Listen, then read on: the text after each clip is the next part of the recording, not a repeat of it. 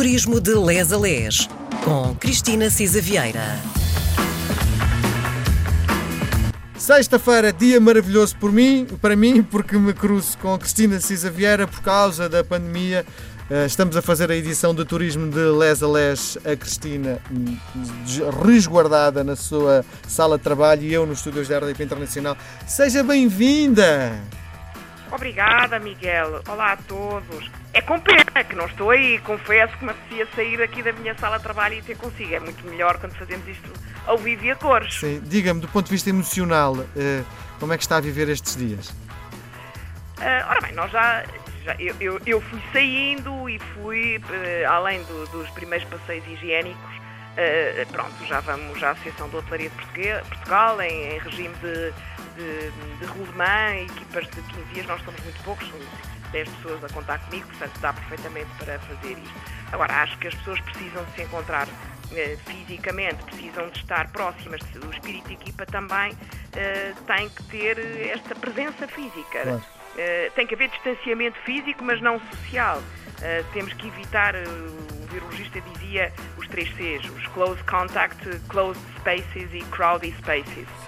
Mas fora disto, que são uma, boas regras, os tais 3C, uh, é necessário que as pessoas estejam presentes também fisicamente, dependemos disso. E, e então no turismo e na nossa atividade mais ainda, não é? Sim, deixe-me dizer-lhe que eh, eu sou um eh, adepto do desporto, eh, passei a minha pandemia a andar de bicicleta, passava, passeava em Lisboa e não via ninguém, e o que eu sinto nos meus últimos passeios é isto já está a abrir.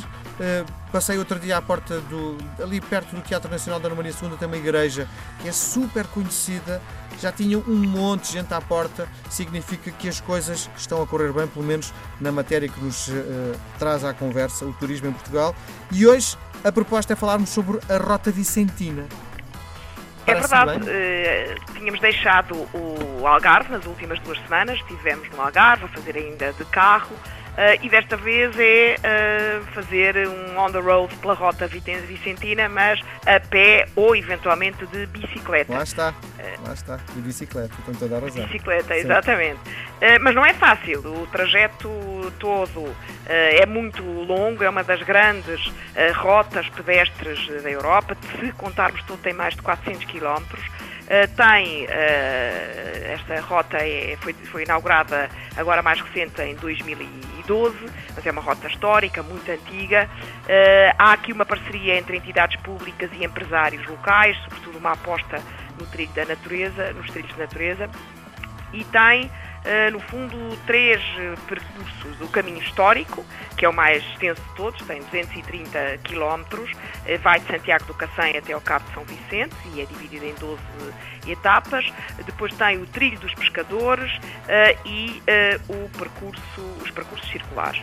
O primeiro, o caminho histórico, dá para fazer ou de bicicleta ou a pé. O trilho dos pescadores é junto ao mar, são 125 quilómetros entre Porto Covo e o Cabo de São Vicente, é muito exigente. E este é eh, só pedestre.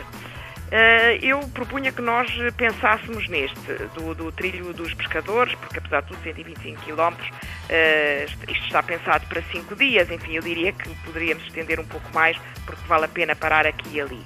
Eh, estes há uns outros caminhos, os caminhos circulares, para quem não tiver tempo para fazer tudo e querer só um, um cheirinho do que é que poderá ser a Rota Vicentina. Ah, queria só, antes de partirmos, dizer que estes caminhos já eram, estes trilhos, conhecidos dos peregrinos que saíam do Cabo de São Vicente para Santiago de Compostela.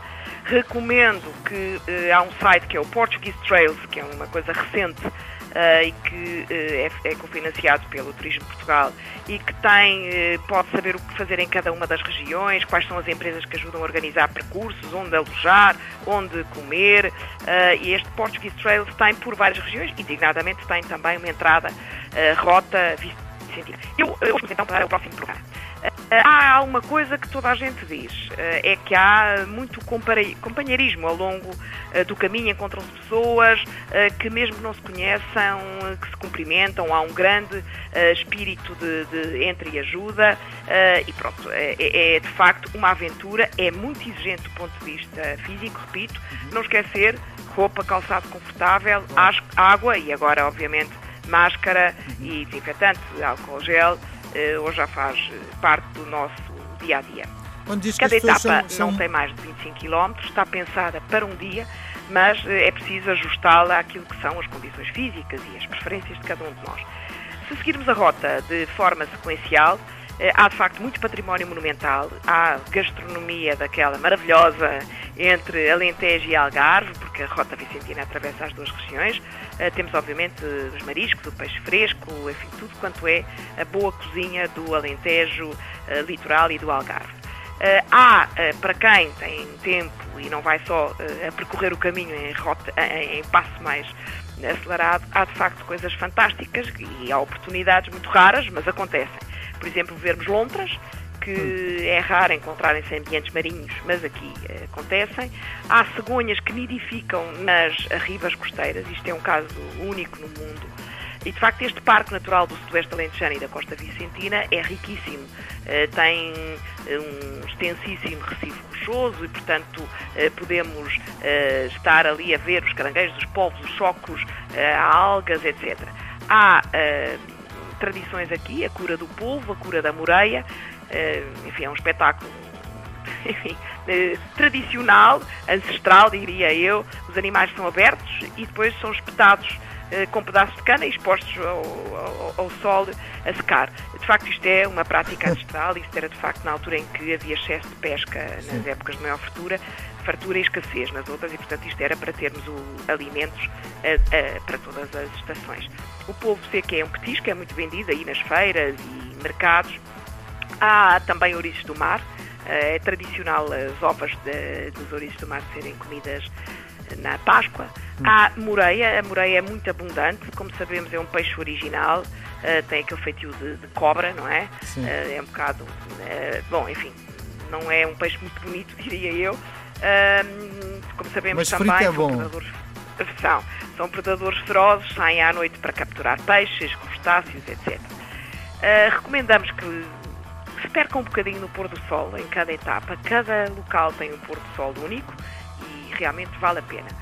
Uh, e, uh, enfim, em Santiago do Cacém, antes de começar, também pode ficar alojado num, num alojamento muito simpático, é o Santiago Cooking and Nature, que de facto tem também experiências de gastronomia alentejana uh, e nós podemos participar na nas próprias experiências de confecção.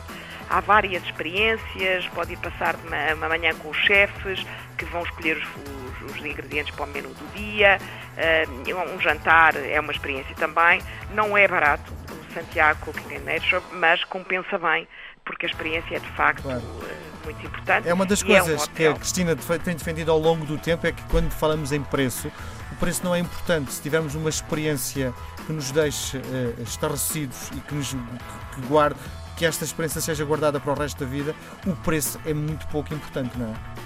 É verdade, é verdade. E nesta altura do campeonato em que, uh, por exemplo, como nós uh, demos nota, este reforço em medidas sanitárias uh, tem um custo acrescido para os hotéis.